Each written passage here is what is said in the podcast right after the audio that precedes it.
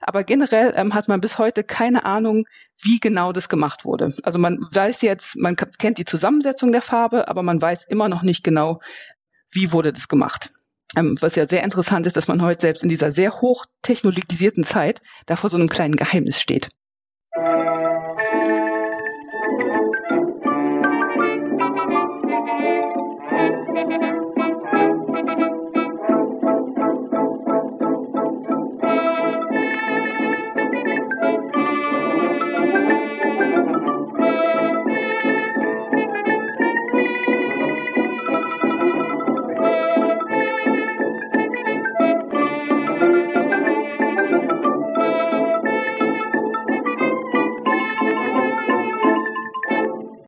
Diese Folge von Geschichte Europas ist eine Auftragsproduktion für das Stadtmuseum Simeon Stift in Trier.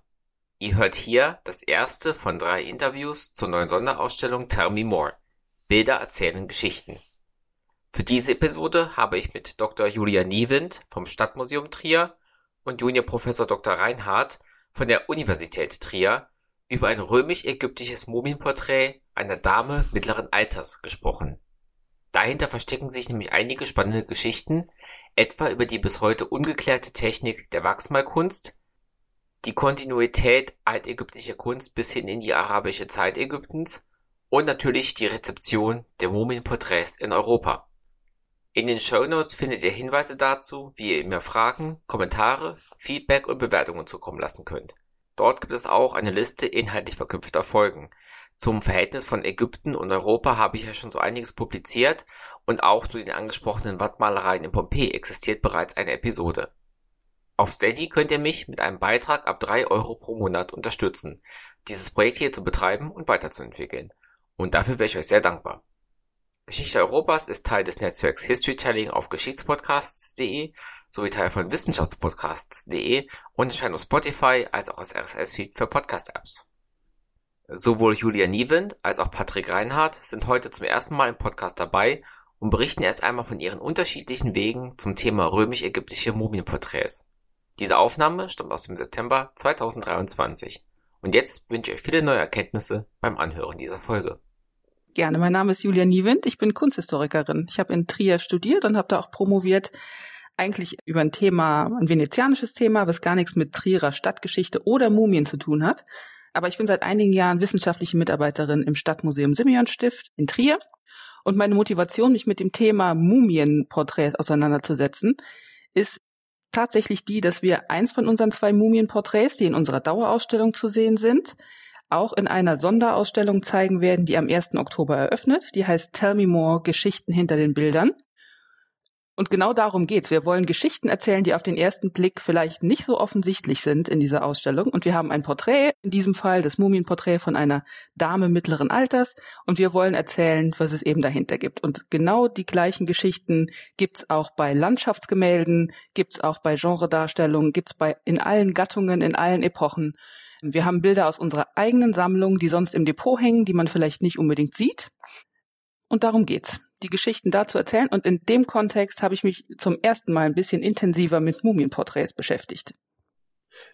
Mein Name ist Patrick Reinhardt. Ich habe alte Geschichte, klassische Archäologie und klassische Philologie studiert, auch in Trier studiert und war dann viele Jahre an der Universität in Marburg in der alten Geschichte beschäftigt und habe mich da vor allen Dingen mit dem griechisch-römischen Ägypten und mit der papyrologischen Überlieferung, also mit Texten, die auf Papyrus, auf Scherben, auf Holztafeln erhalten geblieben sind aus der griechisch-römischen Antike und auch in dem Bereich meine Dissertation geschrieben und äh, bin nun seit zwei Jahren Juniorprofessor für Papyrologie an der Universität in Trier und mich interessiert eigentlich jede Form von Medium, das uns handschriftliche Texte aus der griechisch-römischen Zeit überliefert.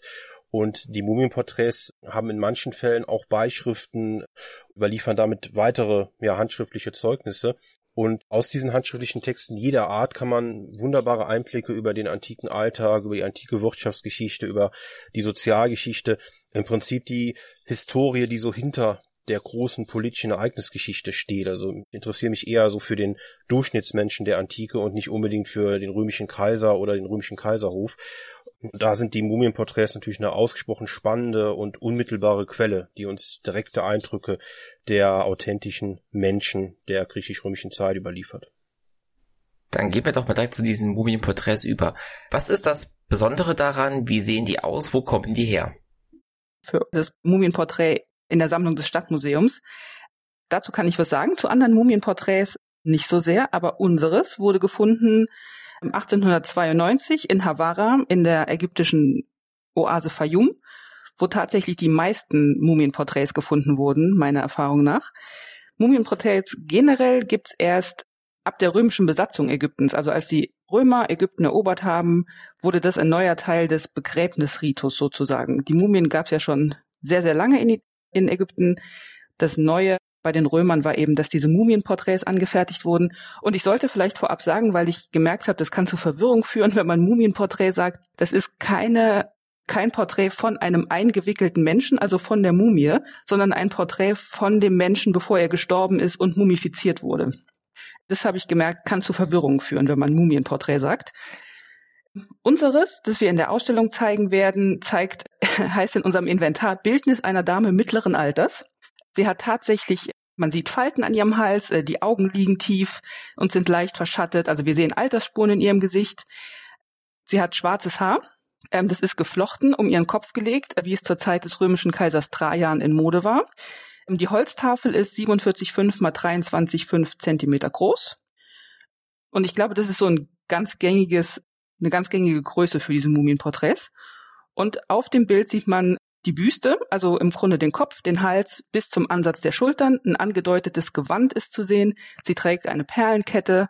Und das Besondere an diesen Porträts ist tatsächlich, wie gut die erhalten sind und wie lebendig die auch wirklich aussehen. Also man, unser Porträt ist von, vom Anfang des zweiten Jahrhunderts und es sieht wirklich aus, als wäre es gestern gemalt worden, weil es so gut erhalten ist. Ich glaube, dazu wäre es ja auch noch wichtig zu wissen, du hast eben schon erwähnt, das ist etwas, das im römisch kontrollierten Ägypten entstanden ist. Daher erstmal die Frage, wie sieht das Ganze jetzt da politisch aus? Wer herrscht in Ägypten? Was heißt, dass Ägypten römisch kontrolliert ist und wie ist die kulturelle Verbindung zum alten Ägypten, die ja auch schon Mumien kannten?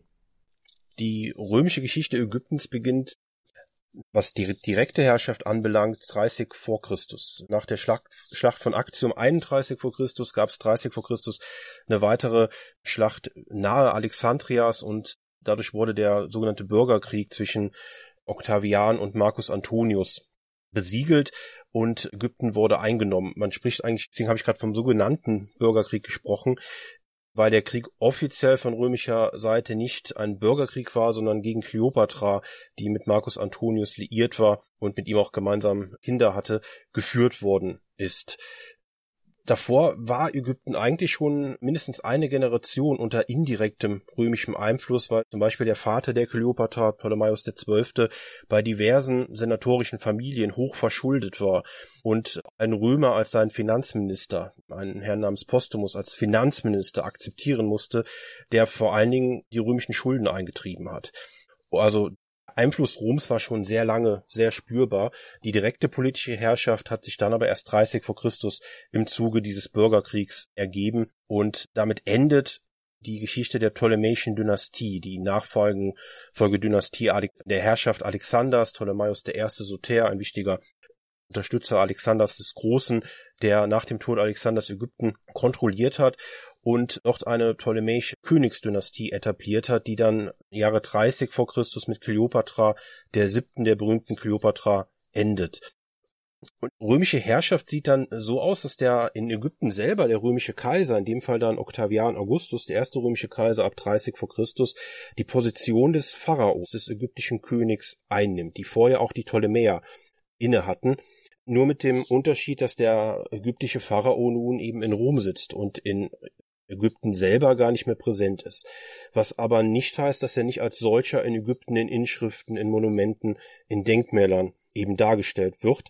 Die direkte politische Herrschaft hat dann ein Statthalter, ein sogenannter Präfectus Ägypti et Alexandriae, übernommen. Das war kein Senator, sondern ein ritterlicher Statthalter, der vielleicht noch etwas enger von Augustus vom Kaiser kontrolliert werden konnte. Ägypten war eine sehr besondere, da sehr, sehr reiche Provinz und es gab auch ein Verbot, dass zum Beispiel Senatoren und reiche Ritter ohne die Erlaubnis des Kaisers gar nicht nach Ägypten reisen durften. Das war etwas abgeschotteter als andere Provinzen.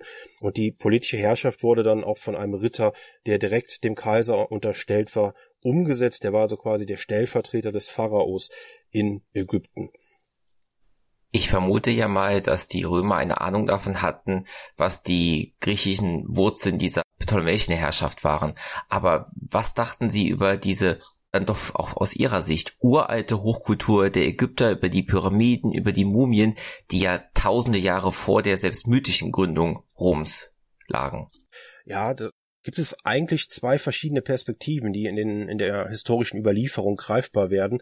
Auf der einen Seite sieht man schon, dass die Römer vor alten Kulturen einen gewissen Respekt hatten und auch eine gewisse Bewunderung hatten, auch in Rom selber wurde das sichtbar, wenn man etwa daran denkt, wie Obelisken man in der römischen Kaiserzeit in Rom aufgestellt hat. Das war natürlich auch immer ein Triumphsymbol gegenüber der unterworfenen Provinz, aber es steckt auch eine Art Faszinosum für die Geschichte Ägyptens dahinter. Auf der anderen Seite sieht man sehr deutlich, dass bestimmte religiöse Vorstellungen von den Römern teilweise abgelehnt, teilweise übernommen worden sind. Es gibt zum Beispiel einen vermeintlichen Ausspruch des Augustus, der überliefert ist, dass er, als er in Alexandria gefragt wurde, ob er denn die verschiedenen ägyptischen Götter in ihren Tempeln besuchen will, da soll er gesagt haben, also er verehrt Götter und keine Tiere. Also dieser Tierkult, das war etwas, was dann abgelehnt worden ist und der auch dann eigentlich polemisch in der Selbstdarstellung der Römer verwendet worden ist. Man denke zum Beispiel an das Krokodil, das ja eigentlich ein heiliges Tier ist in Ägypten, aber in der römischen Selbstdarstellung dann, äh, Selbstdarstellung dann verwendet wurde, um den Triumph über Ägypten eben zu symbolisieren, indem man es auf Münzen mit der Legende Ägyptokapta, Ägypten ist erobert worden, ja, dargestellt hat, auf Münzen dargestellt hat oder auch angekettet auf Münzen dargestellt hat, um eben symbolisch den Triumph über Ägypten zu zeigen. Von daher haben wir eigentlich zwei Ebenen, die wir erkennen können. Im Laufe der römischen Kaiserzeit sehen wir dann, dass es durchaus so eine Art, wir würden heute sagen, Ägypten-Mode gegeben hat. Also ägyptische Motive etwa in der Mosaikkunst, Nillandschaften, etwa in Prenestre in Italien, das ist vielleicht das berühmteste Beispiel, aber es gibt auch viele andere Darstellungen bis hin zu kleineren Medien, etwa auf Bildlampen, ja, dass man da versucht, Nillandschaften darzustellen, weil es doch ein gewisses, ja, ein gewisses Faszinosum gibt, das von Ägypten ausging. Und das zeigt sich dann auch in einzelnen religiösen Kulten, etwa dem Isis-Kult oder dem Sarapis-Kult, die sich schon vor der römischen Eroberung, aber auch danach sehr, sehr weit in der Mittelmeerwelt verbreiten. Zum Beispiel gibt es im ersten Jahrhundert nach Christus in Rom dann ganz, ganz imposanten Isis-Tempel, der heute auf dem südlichen Marsfeld liegt, aber auch bis in die nordwestlichen Provinzen strahlen diese Kulte dann aus. Das heißt, teilweise Distanz und vielleicht sogar Ablehnung und gewisse Polemik, teilweise aber auch ein, ein gewisses Faszinosum, das wir in vielen Bereichen erkennen können, unter anderem auch zum Beispiel in Pompeji, dass wir sehen, es gibt in, in Stadtvillen unterschiedlicher Größe durchaus Hinweise, dass die Gärten bestimmten ägyptischen Moden oder ägyptischen ja, Motiven gestaltet worden sind. Ja, auch Pompeji selber hatte auch einen zwar etwas kleineren, aber doch sehr, sehr beeindruckenden Isis-Tempel.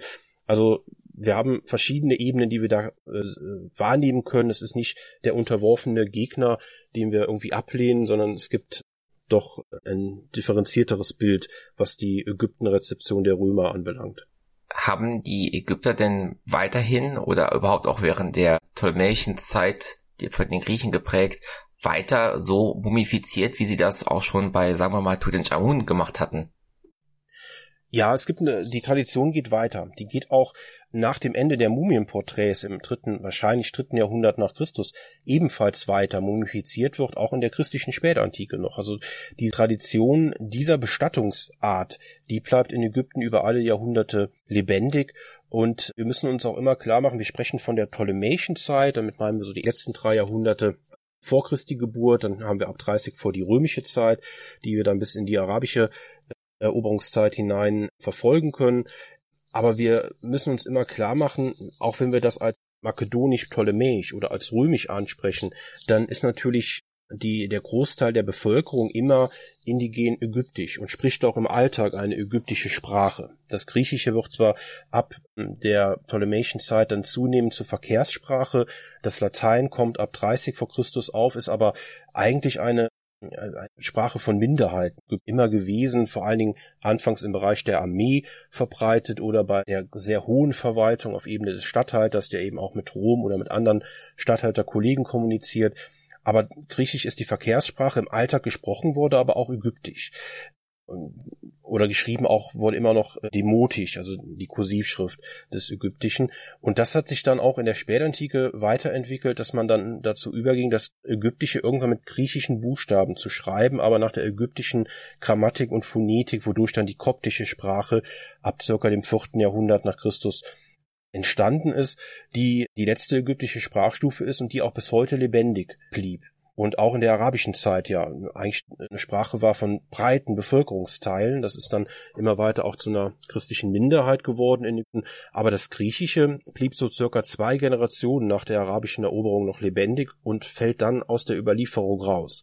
Was uns deutlich zeigt, dass wir eben sehen, der größte Teil ist ja eigentlich dann doch ägyptisch geprägt in, äh, im Nilland, und wenn wir gerade auf die Sprache äh, zu sprechen kommen, die uns auch auf den Mumienporträts äh, begegnet, dann ist auch gerade die Sprache hier ein deutliches Anzeichen, dass es vor allen Dingen ein römisches, ein kaiserzeitliches Phänomen ist, weil wir bis auf wenigste Ausnahmen immer nur griechische Beischriften haben, wenn die Mumienporträts beschrieben sind. Ägyptische Beischriften sehr, sehr selten. Nur in einem Fall gibt es etwa eine hieratische Beischrift. Also das ist etwas, was der von der griechischsprachigen, also eher hellenisch-römisch geprägten kulturell geprägten über äh, Bevölkerungsschicht überliefert ist und nicht von indigenen ägyptischen. Jetzt haben wir ja eben schon gehört, dass diese Mumienporträts dadurch beeindrucken, dass sie heute auch noch sehr neu und frisch aussehen.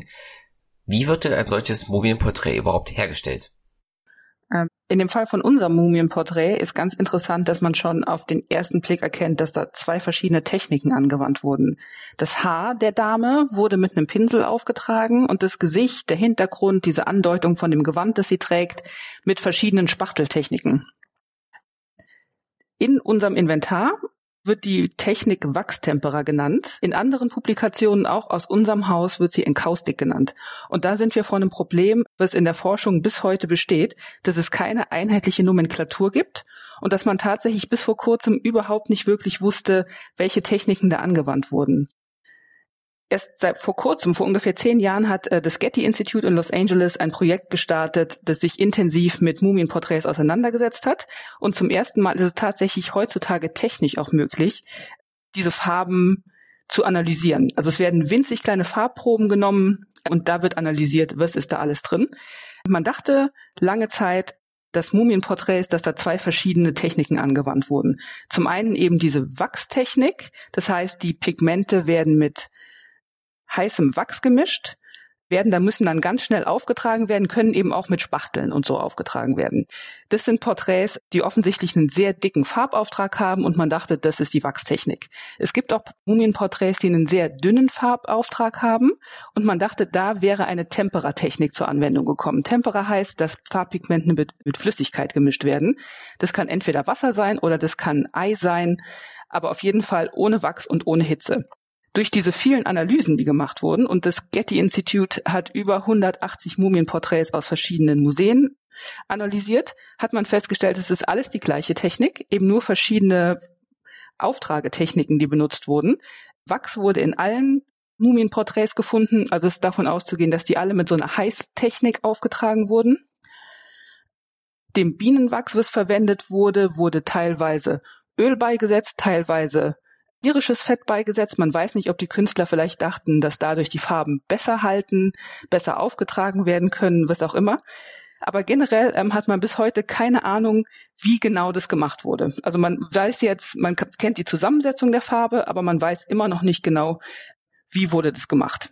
Ähm, was ja sehr interessant ist, dass man heute selbst in dieser sehr hochtechnologisierten Zeit da vor so einem kleinen Geheimnis steht.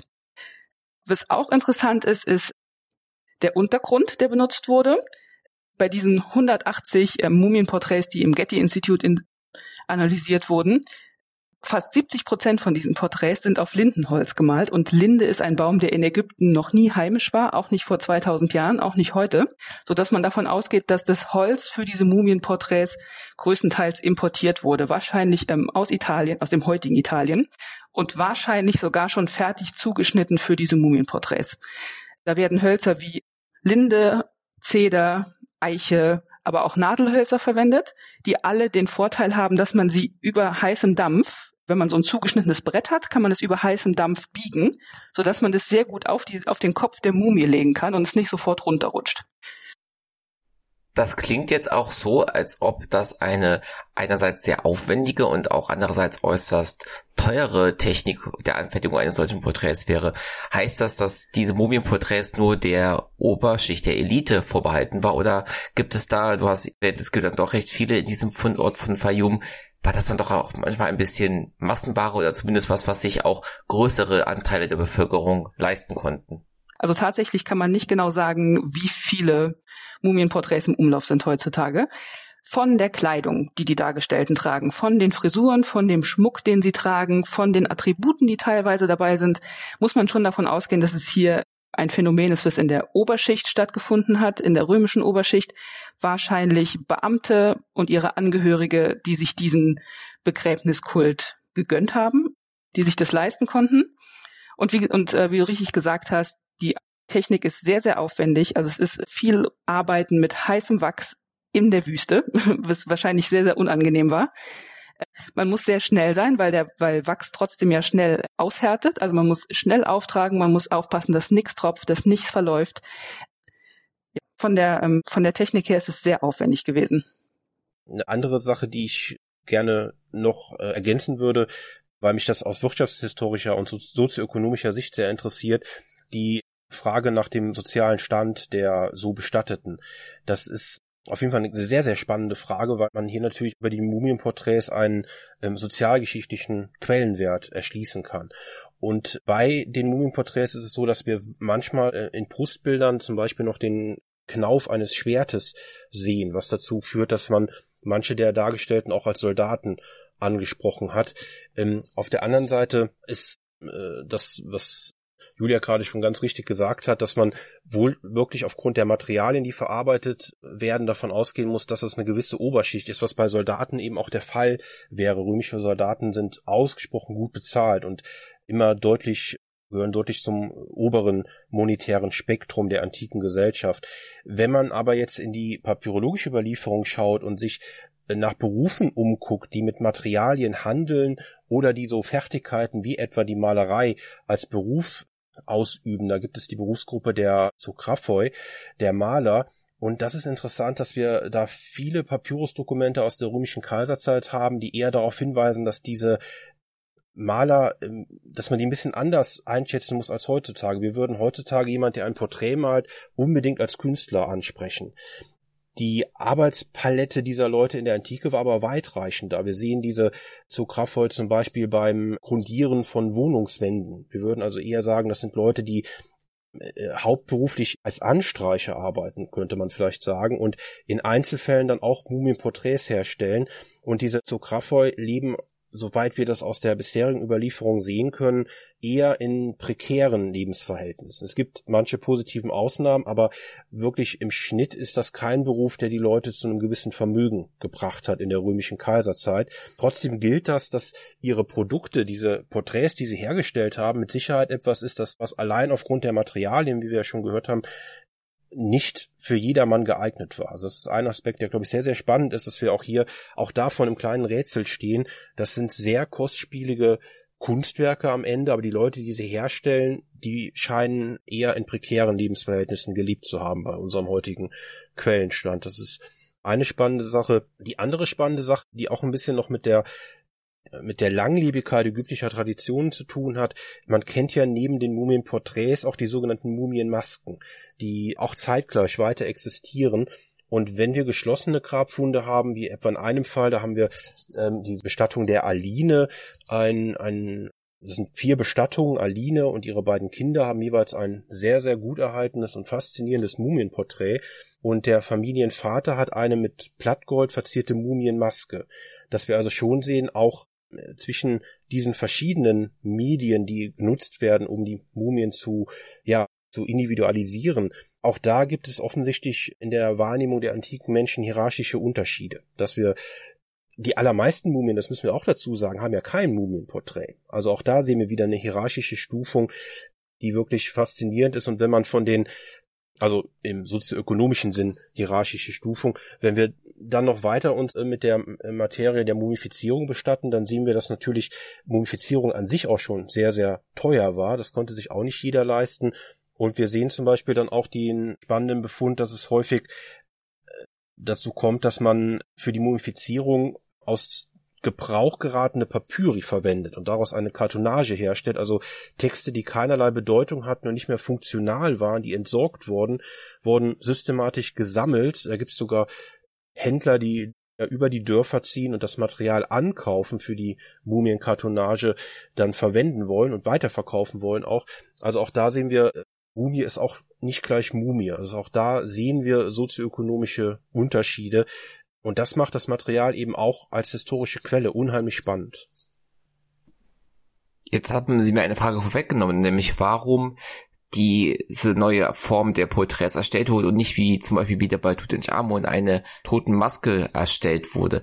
Äh, dazu aber jetzt auch noch die Frage, hat man das nur in Ägypten gemacht, diese Art von Porträts? Und wenn ja, warum? Und wenn nein, wo denn noch? Soweit mir bekannt ist, gibt es diese Mumienporträts nur aus Ägypten.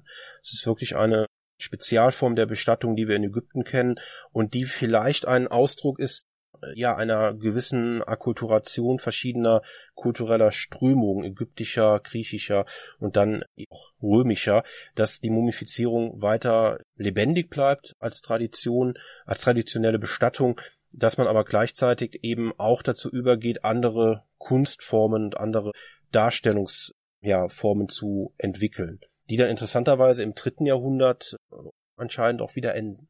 Ah, nee, wenn ich noch eine Sache dazu sagen darf, ganz kurz, ist, dass diese, die Mumienporträts, wie wir eben gehört haben, ausschließlich in Ägypten vorkommen, wobei die Technik, diese, ob man sie Wachstempera, Enkaustik, wie auch immer Technik nennt, wo man immer noch nicht genau weiß, wie das gemacht wurde, eine Technik ist, die sowohl in der griechischen Antike als auch in der römischen Antike angewandt wurde.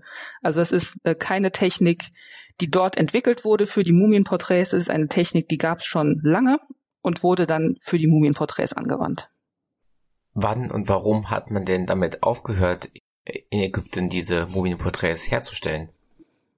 Ja, da gibt es verschiedene Erklärungsansätze, wobei es, glaube ich, keine finale Lösung bisher für dieses Problem gibt. Äh, eine Erklärung, die vielleicht immer so ein bisschen ja salopp und ein bisschen willfährig daherkommt, ist, dass man sagt, im dritten Jahrhundert haben wir eine politische Krisenzeit und auch in weiten Teilen eine doch Veränderung in, in Kultur und auch äh, mit wirtschaftlicher Krise einhergehende Veränderung, auch eine demografische Veränderung aufgrund einer ja, Epidemie, die durch das Imperium gewandert ist. Auf der anderen Seite sieht man gerade in Ägypten, dass die wirtschaftliche Krise im dritten Jahrhundert eigentlich relativ spät erst einsetzt. Erst so ab 268 nach Christus sehen wir, dass auf einmal die Preise explodieren. Davor sind die Preise sehr, sehr konstant und wir sehen trotz politischer ja, Probleme und auch verschiedener Usurpationen gegen den amtierenden römischen Kaiser, also bürgerkriegsähnlicher Situationen, sehen wir eigentlich nicht, dass die landwirtschaftliche Produktion oder generell der Handel in irgendeiner Form stagniert hätte oder gar rückläufig gewesen wäre. Und die Preise explodieren dann erst so 268, 270 nach Christus. Also diese wirtschaftliche Erklärung für den Niedergang ist nicht immer ganz überzeugend. Eine andere Erklärung, ähm, ebenfalls wird die diskutiert, ist, dass man es mit der, mit dem Aufkommen des Christentums in Verbindung bringt. Auf der anderen Seite ist aber die Mumifizierung in der im christlichen Glauben in keiner Weise irgendwie verpönt oder wäre nicht statthaft. Also da haben wir diverse explizite Aussagen in der antiken Literatur, vor allem auch bei den Kirchenvätern, aber auch im Alltag, was einfach zeigt, dass das weitergelaufen ist. Also auch das kann eigentlich nicht zu dieser Zäsur geführt haben. Ein anderer Aspekt, der immer mal wieder diskutiert wird, ist, dass es vielleicht auch wirklich mit einem demografischen Wandel zu tun haben könnte im dritten Jahrhundert nach Christus, dass diese Tradition dann ausläuft, weil ähm, vielleicht auch sich eine andere Elite, eine andere wirtschaftlich starke Bevölkerungsschicht dann in Ägypten etabliert. Aber so richtig überzeugend kann man das bisher, soweit ich sehe und soweit ich es aus den Quellen nachvollziehe, noch nicht erklären, warum es zu dieser Zäsur kommt. Was da noch ganz interessant ist, ist, dass diese ganze, die Wachstechnik auch in Vergessenheit geriet. Die gab es bis zum vierten, fünften Jahrhundert ungefähr wurde die angewandt, auch in Ägypten. Und dieses Wissen darüber, wie das funktioniert, ist komplett in Vergessenheit ge geraten. Und erst als im 19. Jahrhundert dann die ersten Mumienporträts nach Europa kamen und Künstler, zeitgenössische Künstler des 19. Jahrhunderts gesehen haben, da wird eine Wachstechnik angewandt. Es ist sehr mysteriös und wie funktioniert das denn? Und eigentlich würden wir das heutzutage auch gerne machen. Da haben sich Künstler angefangen, damit zu befassen wieder und haben tatsächlich auf antike schriftliche Quellen zurückgegriffen, um rauszufinden, wie diese Wachstechnik funktioniert. 1845 wurde dann tatsächlich auch eine Anleitung geschrieben, ja, quasi ein Handbuch über die Enkaustik, wo beschrieben wird, wie man mit Wachs malt aber tatsächlich diese Wachsgemälde aus dem 19. Jahrhundert haben technisch sehr wenig gemein mit den Mumienporträts aus dem zweiten, dritten, vierten Jahrhundert. Dazu jetzt auch die Frage, wie denn die Mumienporträts die folgenden Jahrhunderte überdauern. Liegen die wirklich ganz klischeehaft im Sand vergraben und vergessen? Oder hat man sie einfach nur in Europa nicht rezipiert? Sie waren aber dann noch prävalent im, ja dann später islamisch geprägten Ägypten. Ja, zu der interessanten Frage kann man vielleicht auch zwei Aspekte betonen. Das eine ist die Tatsache, dass wir sehen können, dass diese Mumien nach der Mumifizierung häufig noch längere Zeit in den Wohnhäusern aufbewahrt wurden. Es ist nicht unmittelbar zu einer Bestattung gekommen ist. Das ist vielleicht auch etwas, was wir, wo wir uns ein bisschen lösen müssen. Also, dass gemeinsame Leben mit der mit den mumifizierten Verwandten ist sich lässt sich für Ägypten häufig nachweisen. Wir sehen zum Beispiel in Papyrusbriefen, dass äh, völlig normal war, dass die mumifizierte Leiche mehrere Monate oder sogar manchmal über ein Jahr und länger in den Wohnräumen aufbewahrt worden ist, was auch den Mumienporträts auch nochmal hinsichtlich ihres, ihres Wertes für die Hinterbliebenen, aber vielleicht auch ihres Wertes für den Dargestellten, der das ähm, sich ja vielleicht gewünscht hat oder erstrebt hat oder vielleicht ja auch zu Lebzeiten schon in Auftrag gegeben hat, auch nochmal äh, andere Perspektive aufwirft. Also es ist nichts, was vielleicht jetzt nur ganz kurze Zeit von Angehörigen gesehen worden ist und dann bestattet wurde.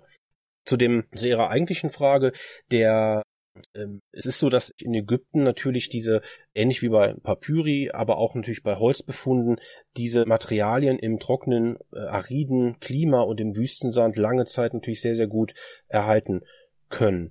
Mir sind keine Aussagen zum Mumienporträt aus der arabischen Literatur bekannt. Vielleicht wurden sie damals einfach nicht gesehen oder sie wurden in irgendeiner Form ähm, zerstört oder nicht wahrgenommen, was auch im 19. Äh, Jahrhundert noch passiert ist. 1887 gibt es eine spannende Anekdote, die auch in der Literatur immer wieder zitiert wird, als Daniel Fouquet den Hinweis bekommen hat, dass an einer Stelle circa 50 Porträts entdeckt worden sind, dann ist er sofort dahin gereist, konnte aber nur noch zwei Porträts dann sichern, weil die anderen bereits äh, dem Feuer zum Opfer gefallen sind, weil es sehr kalt ist in der Wüste und man nachts eben keine Brennmaterialien hat, sind diese Denkmäler dann ja verbrannt worden oder als Brennmaterial verwendet worden. Also auch so, dadurch mit Sicherheit über die Jahrhunderte sehr, sehr viel natürlich selbstverständlich verloren gegangen. Auf der anderen Seite ist es wirklich so, dass die Überlieferungsbedingungen, wenn die Mumien dann bestattet sind, im Boden in Ägypten natürlich sehr, sehr gut sind.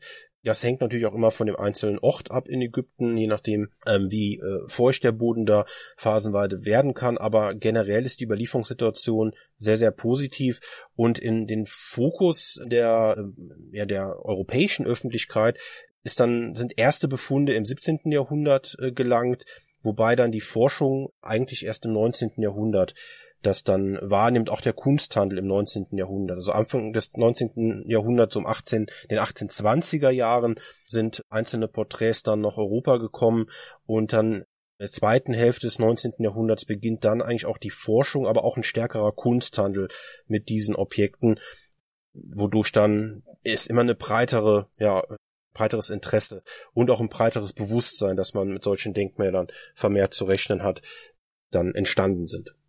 In meiner Folge zu Tutanchamun kam heraus, dass seine Entdeckung, also die Entdeckung seines Grabes und die Entdeckung seiner Totenmaske zu einer wahren Ägyptomanie in Europa geführt haben.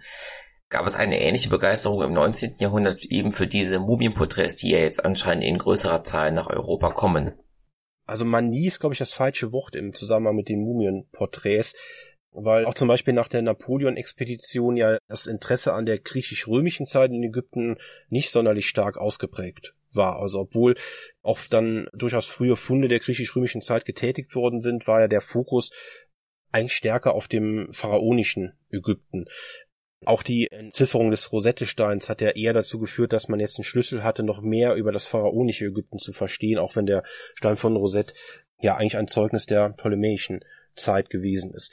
Von daher ist die Begeisterung setzt, glaube ich, dann ein bisschen später ein und es bleibt, glaube ich, ein Objekt für Kunstsammler und dann ein Objekt für die kunsthistorische und archäologische Forschung im speziellen Fall. Aber es hat nicht, glaube ich, in diesem Maße zu einer Ägyptomanie geführt, wie das generell, ja, der Ägyptenkult, kann man ja fast sagen, der in der Neuzeit entstanden ist, vermuten lassen würde. Das kann ich so für die Mumienporträts nicht wahrnehmen.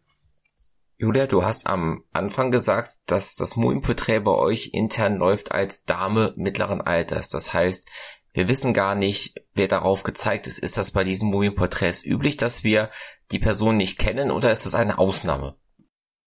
Nein, der, der, die Regel ist, wir wissen nicht, wer da drauf ist. Wir wissen auch nicht, wie die Maler heißen. Es gibt einzelne Fälle, wie ich jetzt in meiner Recherche herausgefunden habe, dass man Namen zuordnen konnte, aber das sind ganz, ganz seltene und hat wahrscheinlich mit den Inschriften zu tun, die Patrick erwähnt hat. Aber es gibt tatsächlich ein verschwindend geringer Teil dieser, ich sag mal 900 bis 1000 Mumienporträts, die in Museen zu finden sind. Bei denen weiß man, um wen es sich handelt. Bei unseren beiden Damen weiß man es gar nicht. Auch hier kann man anhand von, von der Ausstattung, von der Kleidung ein bisschen darauf vielleicht schließen. Die Dame mittleren Alters, die wir in der Ausstellung haben werden, hat die Haare hochgesteckt, trägt eine Perlenkette, es ist sehr schlicht. Wir haben ein weiteres Mumienporträt mit einem sehr, sehr jungen Mädchen, was natürlich sehr traurig ist, dass so, die, so eine ganz junge Person gestorben ist, die eine sehr aufwendige Tunika trägt, die sehr viel Schmuck anhat. Sie hat Schmuck in den Haaren, sie hat eine gigantische Kette an, dass man da vielleicht so sagen kann, die war sozial, aus einer sozial höher gestellten Schicht vielleicht als die Dame mittleren Alters mit ihrer einfachen Perlenkette. Aber tatsächlich Wer das ist, wir wissen es überhaupt nicht. Wir haben ganz richtig gehört, dass es manchen Fällen, aber in der Tat in wenigen Fällen möglich ist, die Namen der Verstorbenen über ja, Text, der auf dem Mumienporträt häufig im Hals oder oberen Brustbereich angebracht, in der Regel über den Hals geschrieben, schwarzer Tinte in der Regel geschrieben, dass wir darüber Identität ermitteln können. Die Textnachrichten sind aber denkbar knapp. In der Regel wird der Name, manchmal das Alter, in ganz wenigen Fällen auch der Beruf genannt. Es gibt eine, eine Parallel, Parallelquelle ist der falsche Begriff, es gibt eine ähnliche Quelle in den sogenannten Mumientäfelchen. Das sind kleine Holztäfelchen, auf die mit Tinte geschrieben wird. In manchen Fällen wird auch Text eingeritzt. Die werden auf Mumien gelegt und äh, identifizieren den äh, oder die Verstorbene, geben auch manchmal etwas ausführlichere Informationen über den Beruf, über das Alter, aber, und das ist auch etwas, was die Moderne von der Antike unterscheidet, sie sind auch eine, eine Form des Nachrichtentransfers. Also auf dem Mumientäfelchen findet in der Regel auch Kommunikation zwischen dem Spediteur, der, die, der den Leichnam durch Ägypten transportiert, und dem Absender statt. Also da steht dann drauf, wo man sie genau abgeben muss oder steht drauf, welchen Weg man nehmen muss, um an, an den Zielort zu kommen. Also auch da ähm, ist es etwas für uns vielleicht teilweise befremdliche Kommunikation, die über diese Mumientäfelchen stattfindet. Ansonsten sind die vergleichbar mit den wenigen Aufschriften auf den Mumienporträts und mehr, wenn wir denn Schriftüberlieferung haben in diesen Fällen, mehr als den Namen und das Alter und in manchen Fällen den Beruf, kriegen wir leider nicht raus. Hin und wieder noch den Herkunftsort. Aber mehr Information ist da nicht, nicht, ja, zu erwarten in diesem Textgattung. Wenn wir gerade von dem Weg sprechen, den solche Porträts nehmen, Julia, wie kam denn dieses spezielle Porträt überhaupt in eurem Besitz ins Stadtmuseum nach Trier? Das Stadtmuseum Trier, da geht es eigentlich um die Stadtgeschichte Triers. Aber auch ähm, einige berühmte Trierer Persönlichkeiten haben ihre Sammlungen dem Stadtmuseum überlassen. Und im Jahr 1948 oder 49 kam die große Sammlung von Wilhelm Rautenstrauch, einem Trierer Politiker, nach ihm ist auch eine Straße in Trier benannt, kam in den Besitz des Stadtmuseums. Diese Sammlung besteht zum Großteil aus koptischen Textilien, das heißt ägyptische Textilien, die in, von koptischen Christen in liturgischem Kontext verwendet wurden. Das Highlight in dieser Textilsammlung ist ein der sogenannte Josefs Oculus. Das ist ein rundes Stück Leinen ungefähr 30 Zentimeter Durchmesser, auf denen sehr aufwendig die Josefslegende aus dem Alten Testament gestickt ist. Ich muss den, diesen kurzen Exkurs machen, um zu den Mumienporträts zu kommen. Während eines Umbaus in den 70er Jahren wurde das Mumienporträt ausgeliehen an ein Museum im Ruhrgebiet und da wurde es gestohlen. Hm, es ist auch erstmal nicht wieder aufgetaucht. Die Versicherung hat den Schaden ausgeglichen und die, das Museum hat das Versicherungsgeld sofort investiert in neue Objekte, unter anderem auch in so eine Mumienmaske. Ein Jahr später ungefähr ist dann dieses Stück Stoff, dieses Josefs Oculus aber wieder aufgetaucht und war somit im Besitz der Versicherung. Das Stadtmuseum musste also, weil die Versicherungssumme äh, bereits gezahlt wurde, das Museum musste also von der Versicherung dieses Highlight der koptischen Sammlung zurückkaufen. Das war erstmal nicht möglich, weil die finanziellen Mittel nicht da waren, aber es gab dann Spendenaktionen, Spendenaufrufe und es war äh, schließlich möglich, dieses ähm, des Josefs Oculus aus dem fünften Jahrhundert zurückzukaufen. Durch diese ganze Geschichte mit dem Diebstahl und mit dem Wiederankauf hat die koptische Sammlung des Stadtmuseums einige Aufmerksamkeit gekriegt, sowohl mediale Aufmerksamkeit als auch Aufmerksamkeit in der Stadt. Es wurde erstmals Leuten bewusst, was da für eine großartige Sammlung mit sehr, sehr seltenen Textilien im Stadtmuseum ist. Und so wurde weitergespendet. Und durch diese Spenden war es dann möglich, die ägyptische, ich nenne sie mal die ägyptische Sammlung, um zwei Mumienporträts zu ergänzen, die beide aus Privatbesitz Anfang der 80er Jahre angekauft wurden.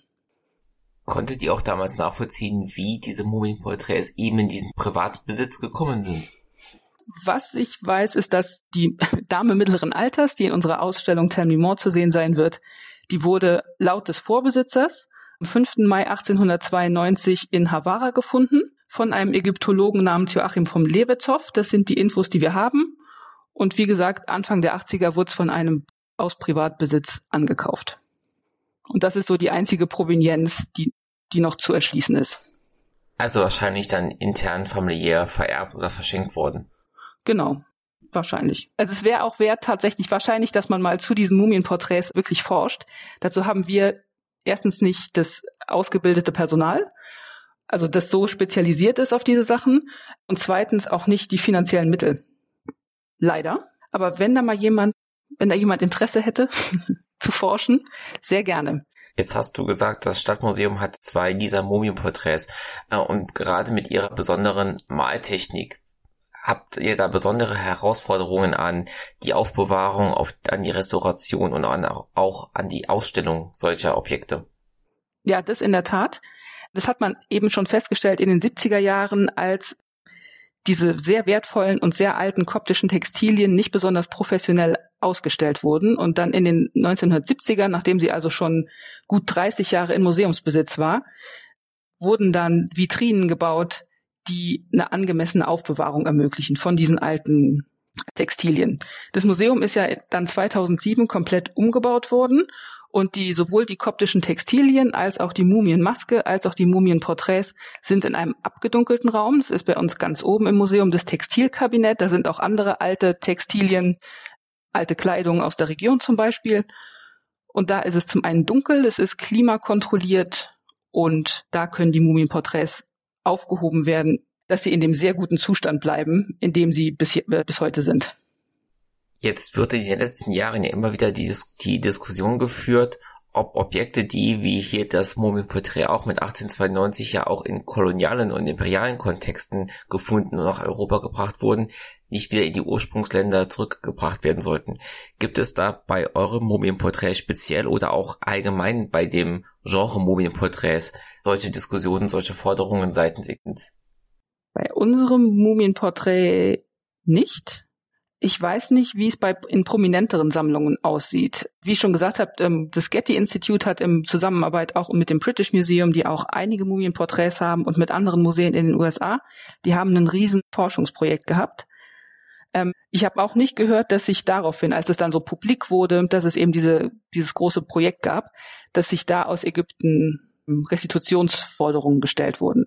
Also mit den Mumienporträts nicht, dass ich wüsste. Mit anderen ägyptischen Sachen ja, aber mit den Mumienporträts hätte ich nichts davon gehört, nein. Könnte das vielleicht daran liegen, dass es sich hierbei ja eher um römische Produkte und nicht um, naja, in ganz großen Anführungszeichen genuin ägyptische Kunst handelt? ich kann mir zumindest durchaus vorstellen, dass die Tatsache, dass es sich um äh, Objekte der römischen Zeit handelt, schon auch eine Rolle spielt, dass sie vielleicht, dass es vielleicht nicht im äh, dem Maße auf Interesse oder auf auch auf Forderungen stößt, wie das bei anderen Objekten der früheren Jahrhunderte und Jahrtausende der Fall ist. Jetzt abgesehen vom Porträt der Dame mittleren Alters, die wir in Trier sehen können, Gibt es noch aus den anderen Mumienporträts welche, die eine ganz besondere Rolle für die Geschichte der Archäologie, der Ägyptologie oder der Kunstgeschichte spielen? Es ist in der Tat so, dass manche Mumienporträts eben besondere Form von historischer Information auch überliefern können. Wenn wir zum Beispiel Mumienporträts mit Beischrift haben und dann über den Namen, über den Beruf Informationen ableiten können, aber auch manche Mumienporträts sehen wir sehr deutlich, was ist, ist das eigentlich für ein Kleidungsstil? Ist das ein Chiton? Ist das eine äh, Toga? Wobei wir nachweisen können, dass so die typisch italisch-römische Toga in Ägypten offensichtlich nicht verbreitet war anhand der Mumienporträts lässt sich diese These formulieren.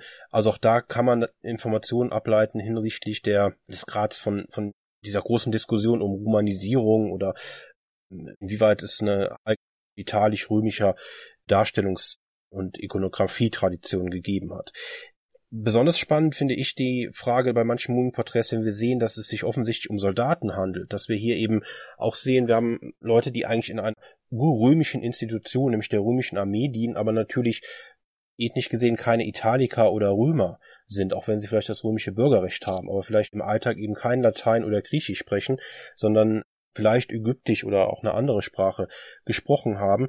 Und das finde ich dann besonders spannend, dass es eben auch in diesen sozialen Schichten der antiken Gesellschaft dann Personen gibt, die sich eben auch die lokalen Traditionen aneignen, obwohl sie eigentlich in einer für aus unserer Wahrnehmung typisch römischen Umgebung Tag ein, Tag aus leben oder auch in römischen Verwaltungsstrukturen und Kommandostrukturen agieren, aber man eignet sich die lokale Ikonografie an. Das finde ich ist ein ganz, ganz lokalen Traditionen, auch der, der Bestattung, die ja dann auch eben in mumifizierter Form passiert, eignet man sich an. Das finde ich sehr, sehr spannend in solchen Fällen. Wenn man explizit auf einzelne Mumienporträts dann abhebt, dann ist zum Beispiel diese, äh, dieser Sammelfund, den wir heute mit dem Grab der Aline und dem Porträt der Aline verbinden, sehr, sehr spannend, weil wir eben da eine ganze Familie dann auch sehen und uns eben auch die Aspekte eben auch der Kindersterblichkeit anhand von generell von Quellen, die uns Bestattungen überliefern, und da gehören die Mumienporträts eben auch dazu,